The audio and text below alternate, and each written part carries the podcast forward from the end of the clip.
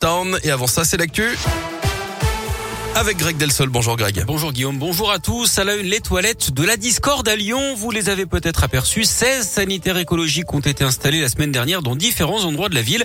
Des lieux dépourvus de toilettes pour permettre aux Lyonnais et aux Lyonnaises de se soulager en cas d'envie pressante. Aussitôt, certains élus de l'opposition se sont indignés, trop visibles, mal placés.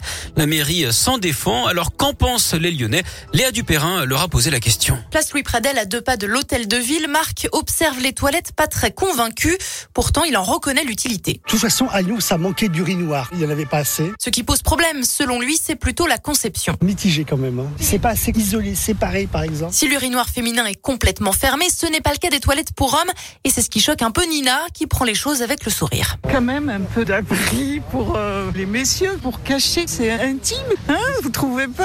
Ici, en plein centre, en face de l'opéra, les gens ils viennent visiter Lyon, ils disent bon, c'est quoi ça? Pas de quoi polémiquer pour autant pour la première adjointe à la mairie, Audrey Enoch. Il faut qu'on les voit, sinon s'ils sont trop cachés et que les femmes ne savent pas qu'il y a des toilettes publiques, euh, c'est pas la peine. Je crois qu'il y a eu beaucoup de caricatures et en réalité, quand on va sur place, euh, les urinoirs ne sont pas si euh, visibles. L'expérimentation doit durer jusqu'au mois de septembre. Ces toilettes mobiles ont été installées sur les quais du Rhône, le parc Blandon, la place Louis Pradel et le quartier de la gare Saint-Paul. Et puis la municipalité doit faire face à une autre polémique. Pierre Olivier, le maire du deuxième arrondissement, pointe du doigt de l'argent gaspillé.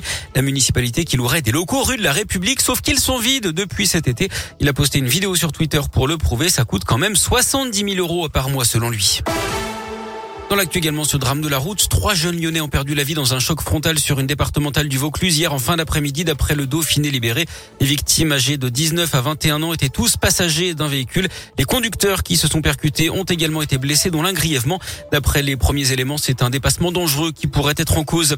Trois lyonnais dans le classement des milliardaires français 2022 du magazine américain Forbes. Alain Mérieux, le patron du groupe pharmaceutique Biomérieux qui se classe 16e avec 6,7 milliards de dollars. Le propriétaire de Fiducial, Christian Latouche, est 33 il devance Norbert d'Entresang, le 37e, avec une fortune estimée à 1,7 milliard de dollars. Classement dominé par le patron de LVMH, Bernard Arnault, et ses 156 milliards de dollars. Après la pizza Buitoni, les chocolats Kinder, un nouveau rappel de produits contaminés. Cette fois, on parle de fromage. Des bris des coulommiers de la marque Grain d'Orge dans plusieurs grandes surfaces. Il y a un risque de listériose selon les autorités sanitaires. Le foot, c'est bien parti pour les Anglais en Ligue des Champions. Liverpool l'a emporté 3 au Benfica en quart de finale. Allez, hier soir, victoire également de Manchester City 1-0 contre l'Atlético Madrid. La suite ce soir avec Chelsea, Real Madrid et Villarreal face au Bayern Munich. Et puis en cyclisme, Julien Lafilippe débloque son compteur. L'Auvergnat s'est imposé lors de la deuxième étape du Tour du Pays Basque. 38e succès de sa carrière. C'est le premier depuis son deuxième titre de champion du monde obtenu au mois de septembre dernier.